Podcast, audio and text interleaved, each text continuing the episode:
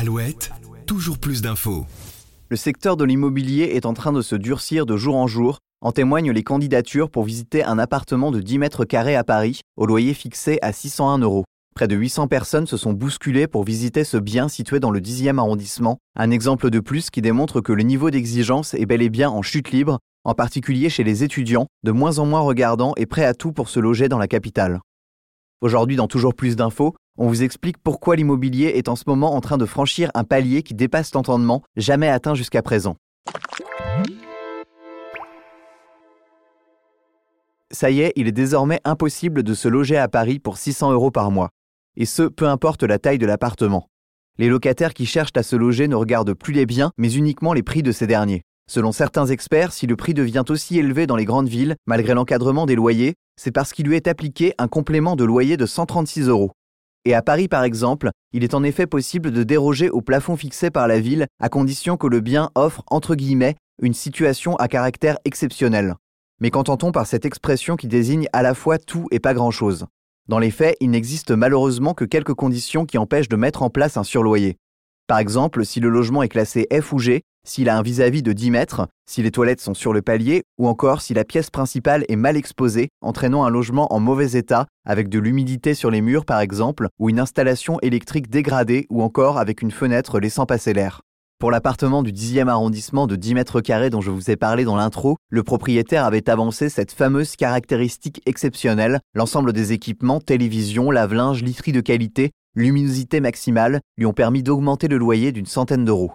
Mais en plus de ce complément de loyer, la situation immobilière particulièrement tendue en ce moment a fait exploser les prix. La demande est en effet très forte face à une offre très faible, causée notamment par des contraintes réglementaires et la chute des prêts bancaires qui refroidissent les acheteurs potentiels. Face à la chute du nombre de crédits immobiliers accordés, les autorités se sont réunies hier pour décider ou pas d'ajuster les règles qui les encadrent.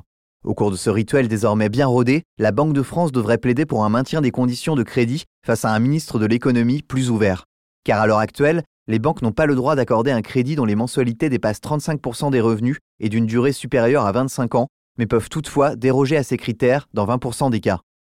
Mais alors que le secteur immobilier fait face à une chute de son activité, certains n'hésitent pas à parler de crise. Après une frénésie d'achat post-Covid et une année 2021 record, le volume de transactions est en effet retombé lourdement. En juillet, 10,1 milliards d'euros de crédits immobiliers hors renégociation ont été accordés, un chiffre bien plus bas depuis avril 2016 et près de deux fois moins qu'en juillet 2022 selon la Banque de France. Outre les taux d'intérêt plus élevés, passés en moyenne de 1,06% en décembre 2021 à 3,63% en août 2023, les acheteurs sont confrontés à des banques plus frileuses qui demandent des apports de plus en plus importants.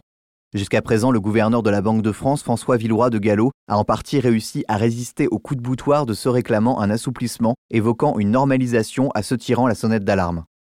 Le ministre de l'économie, Bruno Le Maire, a lui dit étudier cette hypothèse d'assouplissement.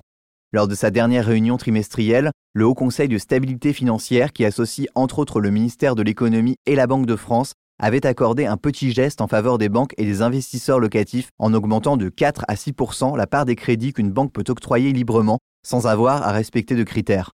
Mesure qui ne s'est guère montrée très convaincante selon les professionnels de l'immobilier et les banques. Il n'y a pas qu'en France que le problème est criant, en Allemagne, un vent de panique souffle sur le secteur de l'immobilier. Le pays qui manque cruellement de logements avec des investisseurs qui ne savent plus comment rentabiliser les projets. Les faillites d'entreprises ont doublé en l'espace d'un an et les loyers explosent. Le chancelier Olaf Scholz convoque tous les professionnels du secteur pour chercher des solutions et relancer les constructions. Mais en France, nul doute que le gouvernement aura lui aussi fort à faire s'il veut redresser la barre d'un secteur immobilier actuellement au bord de l'asphyxie.